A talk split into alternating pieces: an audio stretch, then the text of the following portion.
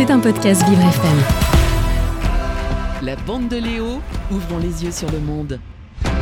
Alors, qui c'est qui vient me rendre visite aujourd'hui dans la bande? Eh ben, c'est l'ami marseillais Florian Prota, oui, qui est tout, tout euh, flambant neuf, tout pimpant, tout souriant, puisque Marseille a battu le PSG, son rival historique. On va parler euh, de cette euh, rivalité. Bonjour Florian. Bonjour Léo, bonjour à tous. Et oui, vous êtes en forme aujourd'hui, puisque hier soir, euh, vous avez sans doute suivi ce match qui était diffusé sur France 3 entre l'OM et Paris. C'était les huitièmes de finale de la Coupe de France, le classique comme on l'appelle chez nous, remporté par les Marseillais. Et oui, ça faisait 12 ans que Marseille n'avait plus battu le PSG à domicile au stade Vélodrome. Euh, C'est l'occasion de revenir sur l'histoire de cette rivalité, Florian.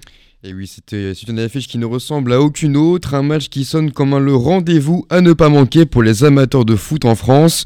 Tout commence dans les années 80 où l'homme d'affaires Bernard Tapie reprend le club olympien pour un franc symbolique. L'OM enchaîne alors les titres et remporte même la seule Ligue des champions du foot français. Mais voilà, le PSG change, euh, change à son tour de dimension lorsque Canapus et Michel Denisot rachètent le club en 91.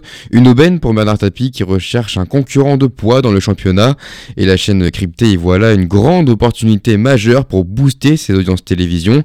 L'objectif est alors de faire du PSG le nouveau rival de l'OM. Les médias s'en mêlent et ce match est alors euh, présenté comme un match à fort enjeu.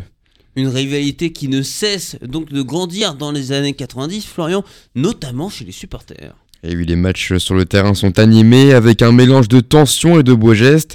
De plus en plus de mesures de sécurité sont mises en place pour chaque rencontre. C'est simple, depuis 95, les forces de l'ordre ont procédé à des centaines d'interpellations dans les deux camps.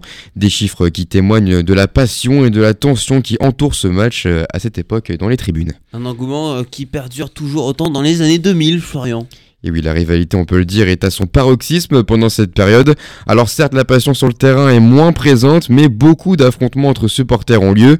Ce match prend alors de l'ampleur au niveau international, où l'on décrit euh, cet affrontement comme la plus grande rivalité en France. Une décennie qui se termine en apothéose pour l'OM qui remporte le championnat de France et la Coupe de la Ligue, ce qui renforce euh, encore un peu plus euh, la rivalité entre les deux clubs. Eh, sauf que depuis 2011, euh, ce choc prend une autre, une toute autre tournure, Florian. Et oui, si on peut le dire, le club parisien se fait racheter par le Qatar au début des années 2010, ce qui fait clairement rentrer le club de la capitale dans une toute autre dimension. L'écart entre les deux équipes s'agrandit d'année en année et la rivalité se calme un peu sur le terrain. C'est simple, l'OM n'a remporté que trois matchs depuis le rachat du PSG. À mon grand désespoir, je dois l'avouer. En 2016, c'est le tour euh, de Marseille de se faire racheter par l'américain Frank McCourt. Mais Paris garde sa domination sur le terrain. Jusqu'à aujourd'hui, on peut le dire, où les Marseillais sont de plus en plus euh, sûrs de leur force, avec de nouveaux joueurs et un nouveau président, euh, l'espagnol Pablo Longoria, qui font du bien. Le match d'hier en est justement euh, la preuve.